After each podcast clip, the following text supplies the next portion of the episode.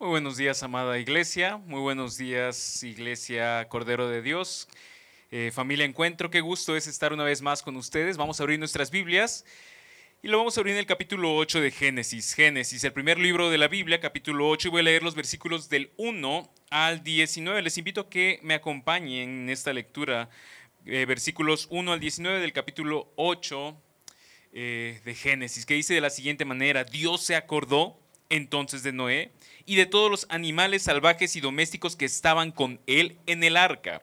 Hizo que soplara un viento, un fuerte viento sobre la tierra y las aguas comenzaron a bajar. Versículo 2. Se cerraron las fuentes del mar profundo y las compuertas del cielo y dejó de llover. Poco a poco las aguas se fueron retirando de la tierra. Al cabo de 150 días las aguas habían disminuido. El día 17 del mes séptimo el arca se detuvo sobre las montañas de Ararat y las aguas siguieron bajando hasta que el primer día del mes décimo pudieron verse las cimas de las montañas. Después de cuarenta días, Noé abrió la ventana del arca que había hecho y soltó un cuervo, el cual estuvo volando de un lado a otro, esperando a que se secara la tierra. Luego soltó una paloma para ver si las aguas que cubrían la tierra ya se habían retirado. Pero la paloma no encontró un lugar donde posarse y volvió al arca porque las aguas aún cubrían la tierra. Noé extendió la mano, tomó la paloma y la metió consigo en el arca. Versículo 10. Esperó siete días más y volvió a soltar la paloma fuera del arca. Caía la noche cuando la paloma regresó trayendo en su pico una ramita de olivo recién cortada. Así Noé se dio cuenta de que las aguas habían bajado hasta dejar la tierra al descubierto. Esperó siete días más y volvió a soltar la paloma, pero esta vez la paloma ya no regresó. Noé tenía 601 años cuando las aguas se secaron. El primer día del primer mes de ese año, Noé quitó la cubierta del arca y vio que la tierra estaba seca. Para el día 27 del segundo mes, la tierra ya estaba completamente seca. Entonces Dios le dijo a Noé, Sal del arca junto con tus hijos, tu esposa y tus nueras. Saca también a todos los seres vivientes que están contigo, las aves y el, y el ganado, y todos los animales que se arrastran por el suelo, que sean fecundos, que se multipliquen y llenen la tierra. Salieron pues del arca Noé y sus hijos, su esposa y sus nueras. Salieron también todos los animales, el ganado, las aves y todos los reptiles que se mueven sobre la tierra, cada uno según su especie. Vamos a orar. Padre eterno, hoy venimos ante tu presencia, Señor, y te damos toda la gloria y toda la honra porque tú eres bueno. Porque aún en medio de la adversidad más dura, en medio de enfermedad, de crisis y en medio de una pandemia, tú no nos has olvidado. Tú recuerdas tus promesas, tú nos tienes presentes en tu corazón y en tu mente. Te damos gracias, Padre porque no somos huérfanos, porque tenemos un Padre que se acuerda de nosotros. En nombre de Cristo Jesús, amén. Hoy vamos a hablar acerca de que Dios recuerda, Dios recuerda y no solo recuerda sus promesas, Dios nos recuerda a ti y a mí aún en medio de la adversidad más dura. Eh, Jerry Bridge dijo, lo siguiente, eh, esta cita es del el autor Jerry Bridge que les recomiendo que lean sus libros. Eh, la siguiente, por favor. Ah, no hay ningún problema. Dice la, dice la cita, la Biblia está llena de las promesas de Dios, de proveernos espiritual y materialmente, de nunca desampararnos, de darnos paz en medio de circunstancias difíciles, de hacer que todas las circunstancias trabajen juntas para nuestro bien y finalmente de llevarnos sanos y salvos a casa, a la gloria. Ninguna de esas promesas, escucha bien esto, ninguna de esas promesas depende de nuestro desempeño. Todos, todas las promesas dependen de la gracia de Dios que se nos ha dado a través de Jesucristo. Estamos en circunstancias difíciles que pueden traer complicaciones a nuestra vida, complicaciones emocionales, complicaciones económicas y terriblemente también situaciones de enfermedad difícil y adverso. Y en medio de toda esta situación, en medio de todo lo que vivimos, una pregunta que puede estar presente en nuestros corazones es, ¿Dios me habrá olvidado? Un cuestionamiento que puede tal vez no ser audible, que tal vez no decimos con nuestros labios, que tal vez no expresamos a otras personas y tal vez ni siquiera lo reconocemos nosotros mismos, pero nuestro corazón puede llegar a albergar esta duda. Dios me ha olvidado. Y Génesis 8, del 1 al 19, nos responde con un rotundo no. Dios no nos ha olvidado. Y es por eso que hoy vamos a ver tres cosas. La gracia de Dios, la fe de Noé, tu fe y mi fe, y la nueva vida que podemos tener con la certeza absoluta de que Dios no nos ha olvidado. El versículo 1 al 5 de Génesis 8 dice lo siguiente. Dios se acordó entonces de Noé y subraya, por favor, marca, encierra, remarca, grábate este versículo. Dios se acordó entonces de Noé y de todos los animales salvajes y domésticos que estaban con él en el arca. Pongámonos por un momento en el contexto de Noé. Noé llevaba cierto tiempo después de haber pasado por algunas pruebas, dificultades y adversidades, al construir una arca, al ser llamado por Dios, al al ver cómo Dios cerraba el arca y cómo venía la lluvia y cómo se limpiaba toda la faz de la tierra debido a la maldad del corazón humano, estaba Noé con su familia y los animales dentro del arca. Después de cierto tiempo podía tal vez sentirse la impaciencia. El día de hoy nos gusta todo muy inmediato, nos gusta todo al momento, a la hora, ya. Y Noé estaba dentro de un arca sin, sin dónde ir y me imagino era como una cuarentena. Así como tú y yo tal vez hemos estado durante más de un año encerrados con nuestra familia en una cuarentena, pensando, dudando, ¿será que Dios ya nos olvidó?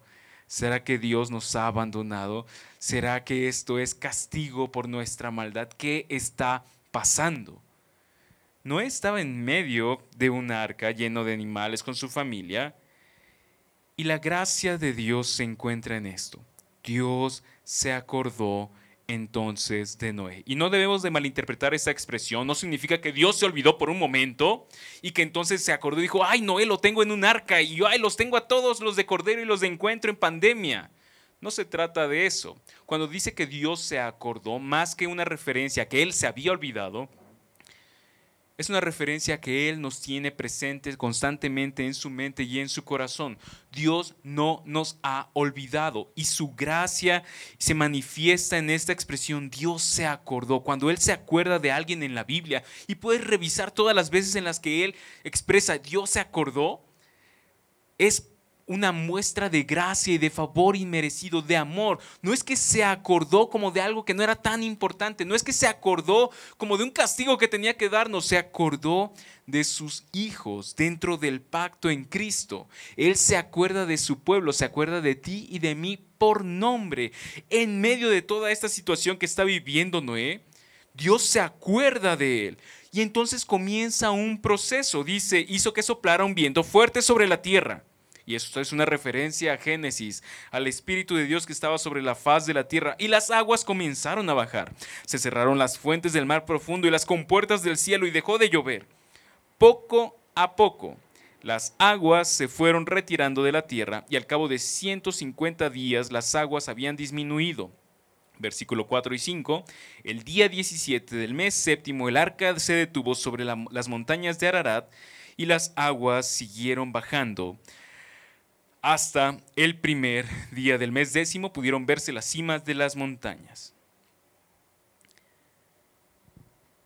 Dios no te ha olvidado, Dios no me ha olvidado, Dios no se ha olvidado de los que están desempleados, de los que están enfermos, de los que sufren emocionalmente, sin importar las circunstancias adversas, injustas, dolorosas o de maldad que estés viviendo, tienes que tener la firme certeza de que Él no te ha olvidado, porque Él así lo dice en su palabra. Nosotros no interpretamos quién es Dios a través de nuestras circunstancias. Es decir, Dios me está yendo bien en la vida, Dios es bueno y generoso. Me está yendo mal en la vida, Dios es malévolo. No, nosotros interpretamos quién es Dios en su palabra Conocemos el carácter y las obras de Dios en lo que Él ha dicho que Él es. E interpretamos las circunstancias que nos rodean, enfermedad, crisis, dolor, separación, adversidad, a través del carácter de Dios, de la acción y la obra de Dios. Sin importar las circunstancias, en ningún momento debes de dudar que Dios te ha olvidado, porque no depende de las circunstancias, depende de Él. Él no nos olvida. No debemos ver las circunstancias como una forma de entender quién es Dios. Debemos ver a Dios y después ver a nuestras circunstancias y entender las circunstancias a la luz de Dios. ¿Por qué Dios permite el mal? ¿Por qué Dios permite que suframos y atravesemos por enfermedad, por dolor, por dificultad? Lo que tenemos que tener seguro tú y yo es que no es por castigo, porque Cristo Cristo cargó nuestro castigo en la cruz. No es por la ira de Dios, porque Dios cargó la ira de Dios eh, por nosotros en la cruz. Puede ser una corrección, lo que Hebreos utiliza la palabra castigo, pero se refiere a una corrección como hijos, sí, Dios está utilizando cada circunstancia en tu vida para hacerte, para, para, que crezca tu fe, para que tu fe sea purificada, para que sea acrisolada, para que sea refinada, para que a final de cada proceso en tu vida termines creyendo no solamente en teoría, sino como una profunda convicción de tu corazón que marca tus emociones y tu vida para que así puedas creer que Él es Dios. Dios utiliza las circunstancias para tu bien y mi bien. No al revés. Sin importar la circunstancia, cuán difícil sea, cuán dolorosa sea, Él es tan poderoso que utiliza esas circunstancias adversas para nuestro bien. Él disfruta el dolor no, no disfruta que nos dolamos, disfruta vernos en purificación, en santificación y en crecimiento. Es como un padre, como padre lo he experimentado los últimos dos años. Al principio Emilia no sabía que era una vacuna, la llevábamos a vacunar, no sabía, se reía con el doctor, reía ante la aguja, le poníamos la vacuna y lloraba. Después de tres, cuatro inyecciones, a la quinta inyección, Emilia sabía quién era el doctor, sabía que era una aguja y sabía cómo duele una vacuna. ¿Disfruto yo como padre ver cómo se duele mi hija? No. Disfruto saber que ella está protegida contra adversidades más fuertes. La vacuna, en la vacuna se nos da un poco de enfermedad para sanar. Lo suficiente para que podamos tolerarlo y ser salvos de esa enfermedad en las circunstancias adversas, en las pruebas, Dios nos pone un poco de ese sufrimiento, de ese dolor, de esa adversidad, para que podamos ser sanos de la idolatría, del pecado, de las consecuencias del pecado. Dios nos permite experimentar un, poco de este mundo caído para ser libres en él y salvados de este mundo caído. Dios no te ha olvidado. Así como Dios se acordó de Noé, de su familia y los animales, Dios se acuerda hoy de ti. Noé en su pandemia, Noé en su, en su cuarentena, perdón, nosotros en la nuestra. Él no se ha olvidado de nosotros. Número dos, así como la gracia de Dios está presente en nuestras vidas el día de hoy, al acordarse constantemente de ti y de mí, también debe estar presente nuestra fe. Génesis 6, perdón, Génesis 8 del 6 al 12 dice lo siguiente. Después de 40 días no abrió la ventana del arca que había hecho. Y pongan atención al proceso. Soltó un cuervo, el cual estaba volando de un lado a otro, esperando que se secara la tierra. Luego soltó una paloma para ver si las aguas que cubría la tierra ya se habían retirado. 9. Pero la paloma eh, no encontró un lugar donde posarse y volvió al arca porque las aguas aún cubrían la tierra. No extendió la mano, tomó la paloma y la metió consigo al arca. Versículo 10, esperó siete días más. Volvió a soltar la paloma fuera del arca. Versículo 11, caía la noche cuando la paloma regresó, trayendo consigo, eh, eh, trayendo en el pico una ramita de olivo recién cortada. Así Noé se dio cuenta de que las aguas habían bajado hasta dejar la tierra al descubierto. Esperó siete días más y volvió a soltar la paloma, pero esta vez la paloma ya no regresó. Creer, creer en Dios, no es algo que hacemos con, la voz, no es algo que hacemos eh, como una idea ligera. Creer en Dios se aplica en acción y paciencia.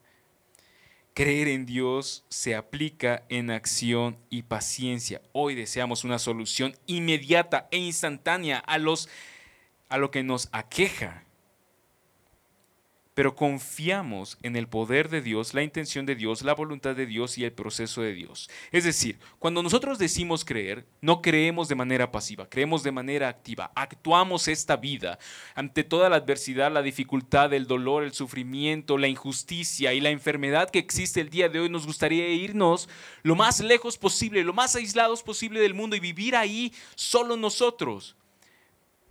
Pero creer en Dios es creer en su poder en primer lugar. Es decir, yo creo que Dios puede sanar a un enfermo, sí. Dios, yo creo que Dios puede resucitar a un muerto, sí, lo hará. Lo hizo y lo hará.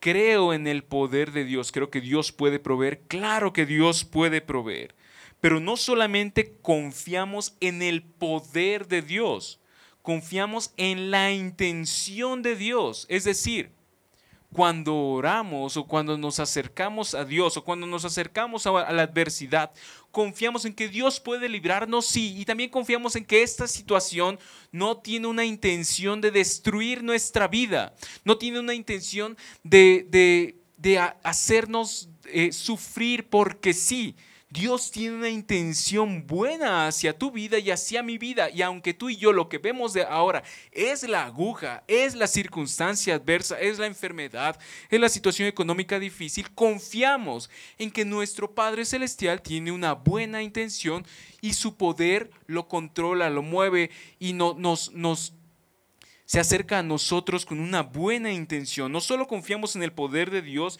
también confiamos en la intención de Dios y por último confiamos en la voluntad de Dios. Es decir, cuando tú y yo oramos, oramos pidiendo que Dios sane. Claro que lo hacemos, sabiendo que Dios puede sanar. Sabemos que Dios tiene la mejor intención para nosotros pero también confiamos en que su voluntad va alineada con su intención y su poder, y eso significa que Él puede sanar con un chasquido de sus dedos, así como Él puede sanar a través de un proceso de medicamentos y de operación de tiempo, así como Él puede llamar a alguien a su, a su presencia. Confiamos en la voluntad de Dios porque sabemos que en última instancia ninguna circunstancia que atravesemos puede separarnos del amor de Dios que es en Cristo Jesús. Ni la enfermedad, ni la muerte, ni el hambre, ni la desnudez, ni la soledad, ni la ansiedad, ni la depresión, ni la diabetes, ni el COVID. Nada puede separarnos. Noé confió en el proceso de Dios. Dios pudo haber vaciado la tierra en un instante de, las aguas, claro.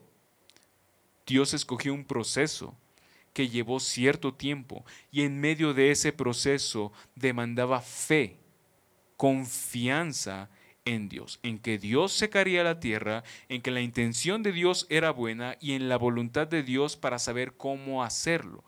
El proceso de Dios confiamos en el proceso de Dios con acciones de fe y con paciencia.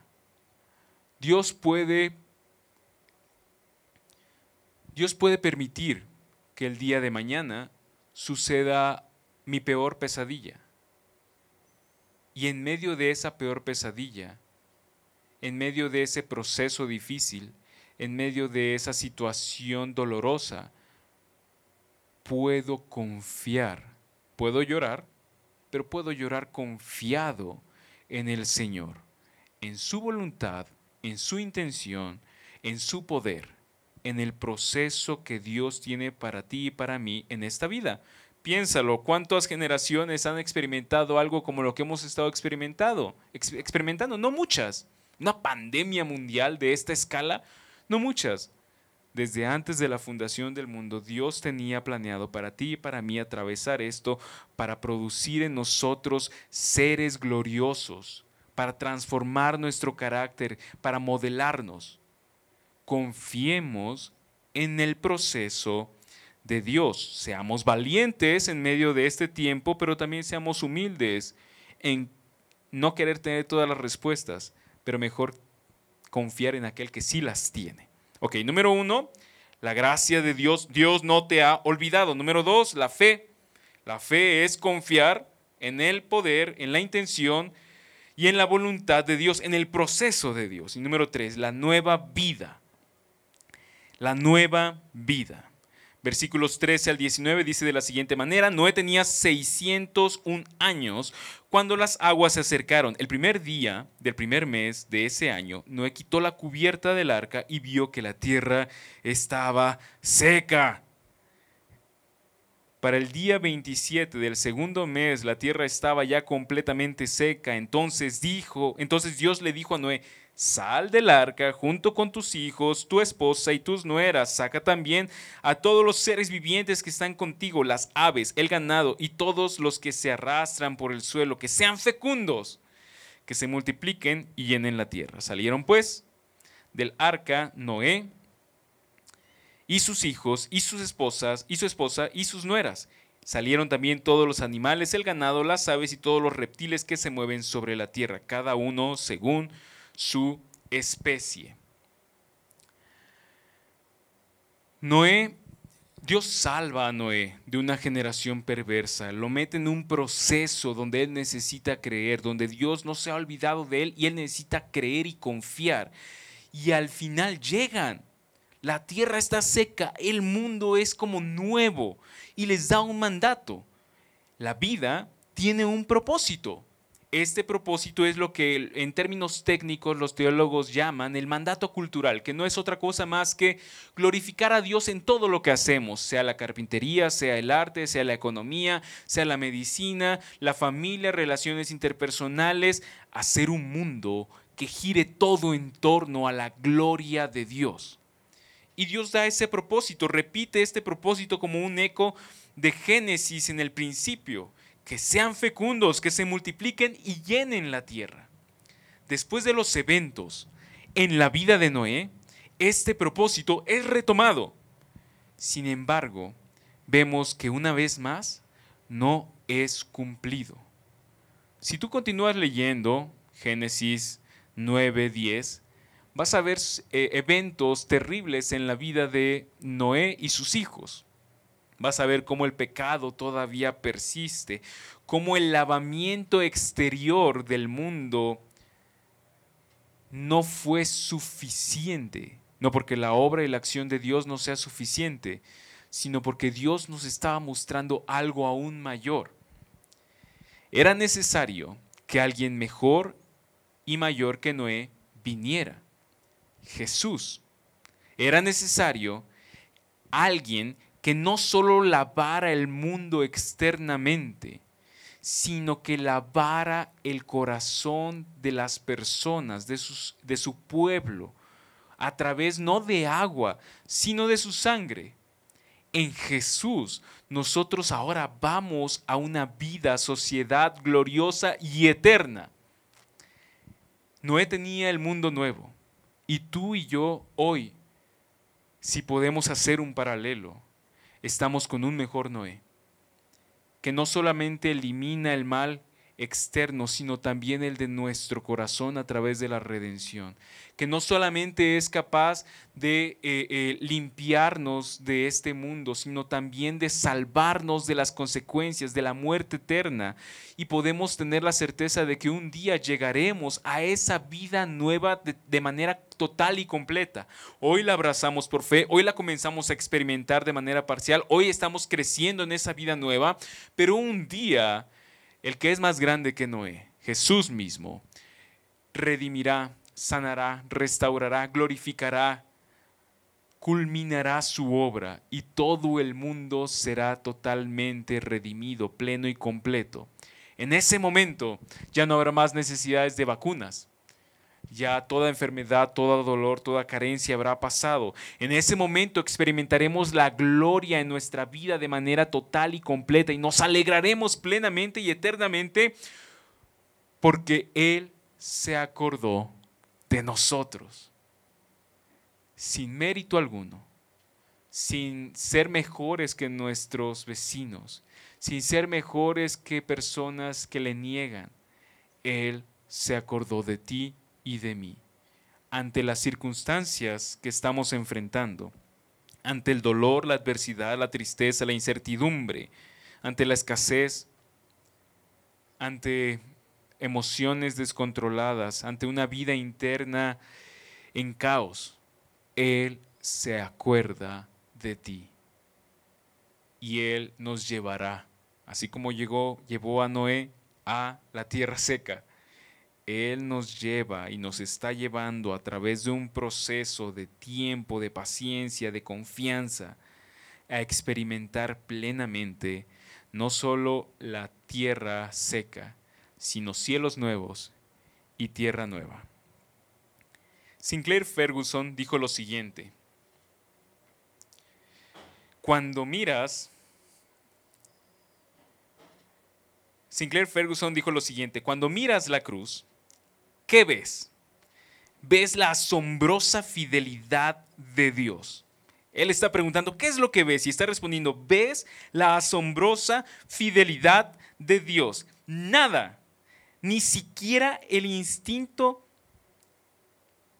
hacia su propio Hijo hará que deje de cumplir con su palabra. Jerry eh, Bridge dijo lo siguiente, la Biblia y esa es nuestra certeza hoy, está llena de las promesas de Dios, de proveernos espiritual y materialmente, de nunca desampararnos, de darnos paz en tiempos de circunstancias difíciles, de hacer que todas las circunstancias trabajen juntas para nuestro bien y finalmente de llevarnos sanos y salvos a casa a la gloria. Ninguna de esas promesas depende de nuestro desempeño, todo depende de la gracia de Dios que se nos ha dado a través de la a través de Jesucristo. Hace algunos años, esto lo he contado, un primo mío de tres años llegó a vivir a mi casa, Moisés, y Moisés fue recibido no como sobrino ni como primo, sino como hijo y como hermano. Se inscribió al kinder al que fui, fui yo y después fue mi hermano y ahora fue Moisés. Y mi mamá, como nos llevaba a nosotros, nos llevaba todos los días caminando al kinder. Cuando mi mamá llevaba a Moisés al kinder y lo dejaba en la puerta, lo entregaba con la maestra, le daba sus cosas, mi mamá comenzaba a caminar por fuera de la reja y Moisés comenzaba a caminar por dentro de la reja. Y Moisés preguntaba algo que jamás pregunté ni yo ni mi hermano. Moisés preguntaba, ¿vas a volver por mí. ¿Qué temía Moisés? Ser olvidado. Y es la misma actitud que puede estar presente en nuestros corazones. Preguntarle a Dios, ¿vas a volver por mí? ¿Te vas a acordar de mí? ¿Me vas a olvidar? Hoy podemos tener la paz y la certeza de que Él no nos ha olvidado de que nada en este mundo puede separarnos de su amor, de que ni siquiera la muerte nos puede derrotar, porque un día Él, Él regresará y nos resucitará y nos transformará y nos glorificará y viviremos y existiremos plenamente, porque Él se acordó de nosotros. Padre, Hoy venimos ante tu presencia. Y queremos, Señor, reconocer que en ocasiones vivimos como si nos hubieras olvidado, que en ocasiones pensamos, consideramos y abrazamos la mentira de que tú te has olvidado de nosotros, de que nuestra vida está desahuciada, de que ah, hemos sido abandonados. Hoy queremos vivir con la certeza absoluta que aun y cuando mi peor pesadilla suceda, no es porque tú nos has olvidado, que aun y cuando yo muriera en enfermedad, en soledad y desamparado, Tú me tienes presente en tu mente y en tu corazón y glorificarás mi vida.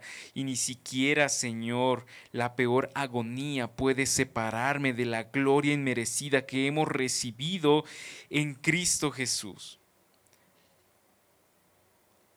Ayuda, Señor, a nuestra fe. Ayúdanos, Padre Celestial, a creer estas verdades con todo el corazón te pedimos, Padre, por tu iglesia encuentro, te pedimos por tu iglesia Cordero, te pedimos por los que sufren, te pedimos, Padre Celestial, por los que carecen, que podamos ser tus manos, Señor, con ellos y podamos, Padre Celestial, bendecirnos mutuamente y crecer juntos y acompañarnos juntos en medio de la adversidad y en medio de toda dificultad. Te damos toda la gloria y toda la honra a ti.